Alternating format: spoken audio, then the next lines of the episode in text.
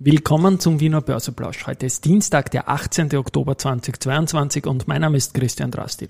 Meine LinkedIn-Statistik weist mir 420.000 Impressions im vergangenen Jahr aus und das freut mich natürlich. Ist aber nur ein kleines Thema heute im verspäteten Market hey, and Me. Here's Market and Me. Podcasting for Equity. Freebies for Community. Ja,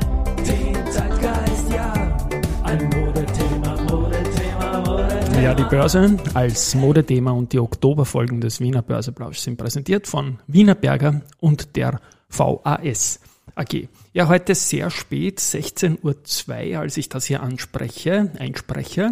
Aber der Markt ist im Plus jetzt noch 1%, 1,01% auf 5.946 Punkte im ATX TR. Warimbex mit plus 8,2%, die schießt ein bisschen hin und her momentan.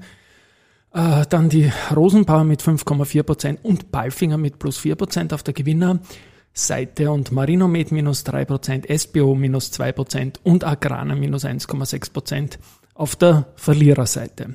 Gestern habe ich ja gesprochen über den beliebten Broker-Saga, dass man im Sparbuch äh, quasi Realgeld verliert und habe das ein bisschen so dargestellt, dass mich das ärgert, weil man natürlich auch auf Wertpapierdepots Geld verdienen kann und die Inflation gibt es dann bottomline da wie dort.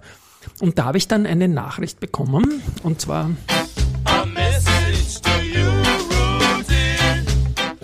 Und zwar vom Andreas Greiner. Und das ist nicht irgendwer. Der macht nämlich Broker-Tester.at, Sparzinsen.at, Bankkonditionen.at, viele Broker.de. Also ist er irgendwie in dieser Nische positioniert, wie wir in unserer Nische. Und er schreibt mir da, wie war, wie war, weil den beliebten Broker-Sager wird es in der Zukunft hoffentlich weniger geben, nachdem die ESMA, also die Europäische Aufsicht, dagegen vorgeht. Finanzbildung fängt bei den Brokern an, sagt der Andreas. Und dann schickt er noch einen Link mit, den ich dann verlinken werde, wo die ESMA nämlich genau auf solche Sager aufpassen wird. Dann möchte ich noch zitieren den Harald Kröger, ähm, der ist ja der Leiter vom Investmentbanking in der Raiffeisengruppe, der RCB-Vorstand und so weiter und so fort. Und der hat was Spannendes gesagt auch. Und zwar zitiere ich ihn jetzt. Die Stärke eines Kapitalmarkts wird durch das Engagement seiner Teilnehmer geprägt.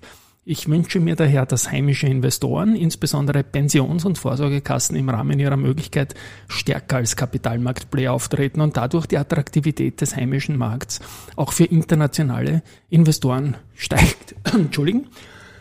verkühlt nach einem Halbmarathon heute, deswegen auch später, jetzt habe ich mich verraten, gewidmet Wikifolie und die Zeit war gut.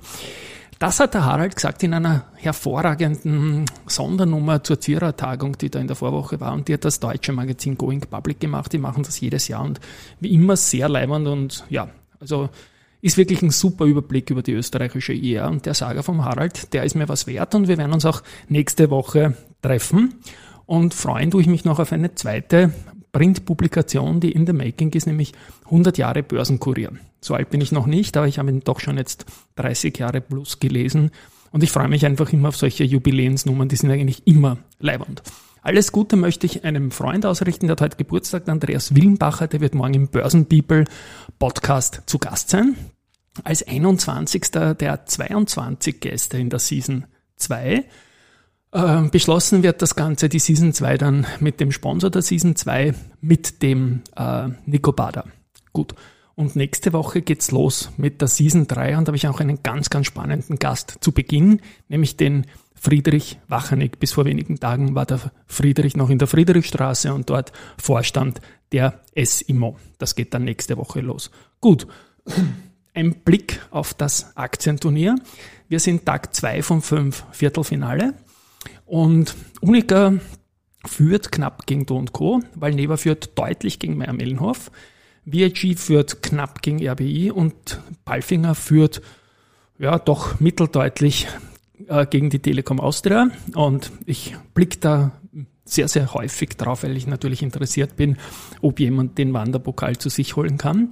Und zur Telekom Austria ist zu sagen, dass der Boris Nemsic ähm, jetzt bei Seasonex einsteigt. Boris Nemsic, ich habe gestern gesagt, die Telekom ist gestern 8000 Tage an der Börse gewesen, etwas mehr als 3000 Tage ähm, ist der Boris Nemsic CEO gewesen und zwar in der ganz besonders leibenden Zeit von der Wiener Börse in den Nullerjahren.